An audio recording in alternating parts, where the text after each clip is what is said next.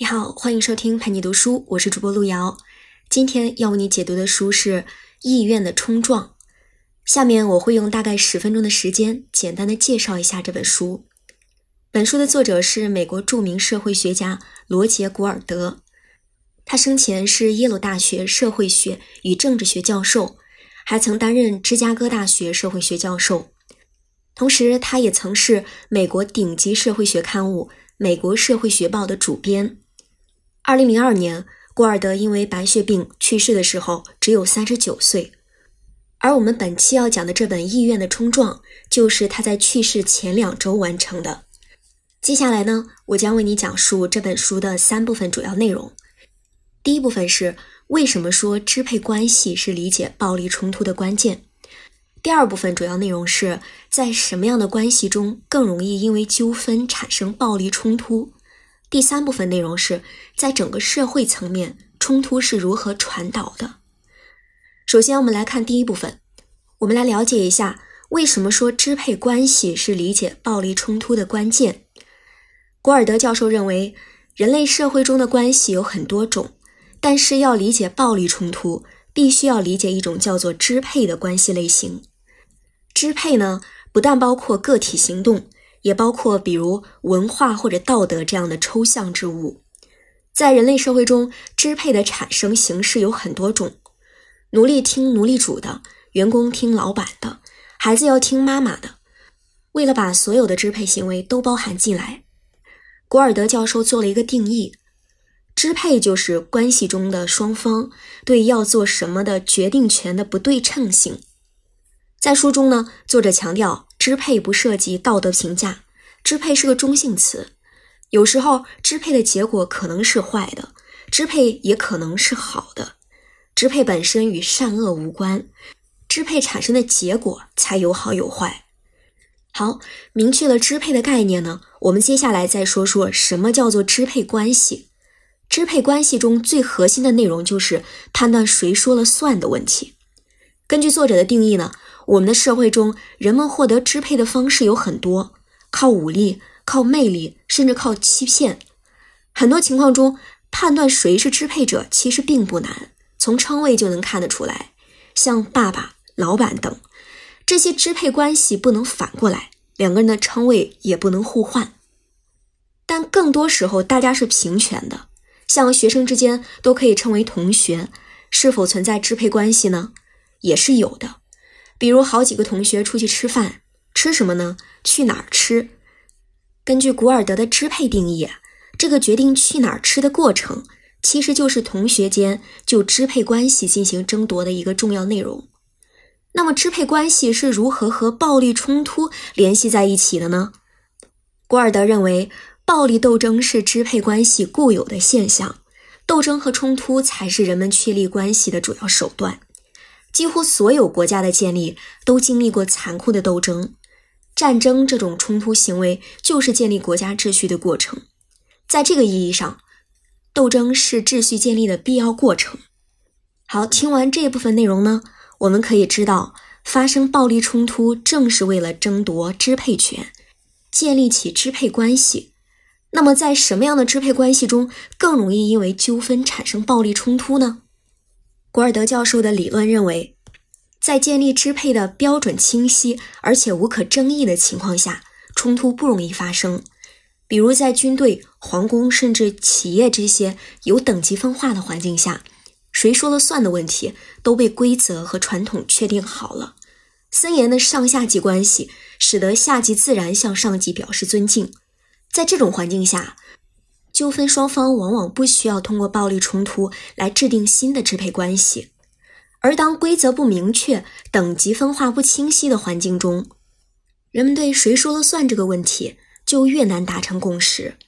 这种情形就加大了以暴力方式解决问题的几率。书中把等级分化不清晰的情况分为两类，第一类叫做对称关系，比如亲朋好友、兄弟、邻居。大家的关系比较平等，交流起来没有太多规则和传统束缚。一旦发生纠纷，一方想要掌握主导权，僵持时间一长，就很有可能会诉诸暴力。另一种是定位失调。这种不稳定的关系使人们无法对谁说了算这个问题啊达成一致。在这种情况下，冲突也容易发生。无论是源于以往的经验、清晰的角色称谓，还是已有的地位特征，关系越是受明确规定，人们应该越容易对如何分配控制权取得共识。但是，当这些规则和经验本身具有矛盾性，争执就难以化解了。假如说公司新调来一个主管，比我年纪小，没我能力强。正常情况下呢，年长的人或者工作经验更丰富的人，应该更容易说了算。但是，公司规章里，员工应该听命于主管的。面对这两相矛盾的规则啊，如果公司文化不够强大，员工和主管对角色的定位就会产生偏差。遇到工作上的问题，就很可能引发更严重的冲突。好，以上这部分内容呢，我们可以了解到，冲突往往发生在等级关系不够明确或遭遇挑战的时候，支配关系的不稳定性导致冲突的加剧。那么，整个社会层面的冲突是怎么传导的呢？社会关系总是纵横交错的，亲属、同事、朋友等等不同的社会关系交织在一起，形成了我们的社会网络。突然有一天，两个人所在的社会网络中的共同认识的人打了起来，这种纠纷很可能顺着关系网传递到其他地方，引发更多人参与的暴力冲突。比如，一个宿舍住四个人，当两个人发生冲突时，他们很可能向另外的两位室友寻求道德支持，这就在宿舍内产生了一种要站队的感觉。如果两个室友一人支持一方，原本没有卷入冲突的室友也成了纠纷的对立面。或者在公司中，当一个重要管理人员离开企业，他所留下的空缺往往引起众人争抢。随之而来的可能是组织内的混乱和失序。冲突通过社会网络进行传播的这个过程，被古尔德教授称为社会结构中的冲突传导。这种传导过程将微观的个人纠纷和宏观的社会变迁联系在一起。往大了说，两个人之间的不稳定关系很可能是因为国家政权的动荡引发的。因为国家就是一种影响社会关系不稳定的重要因素。在古代，即便皇帝生前都会立下太子，但在其去世后呢，还是会上演各种争夺王位的戏码。前任统治者在的时候，已经确定了支配关系，大家相安无事；但是前任统治者不在了，支配关系动摇了，大家也相应的都会处在不稳定的状态下。新的冲突注定越来越多。古尔德教授认为，任何大型等级制中心的瓦解，会间接引发外围的冲突。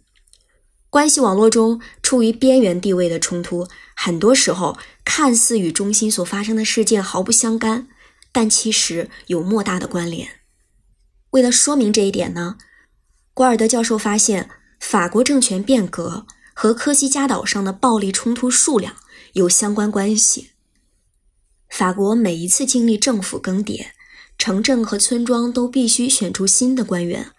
每次新的选举时，岛上的敌对家族就会发生流血冲突，因为每个家族在政府里都有依附的势力。政权稳定时，各方势力均衡，相安无事；但是当政权变化了，政府内的势力平衡被打破了，岛内敌对家族的和平状态。也就被打破了。以上就是意愿的冲撞的主要内容。感谢关注陪你读书，欢迎点赞分享，同时可以打开旁边的小铃铛，陪你读书的更新会第一时间提醒你。我是主播路遥，我们下期再会。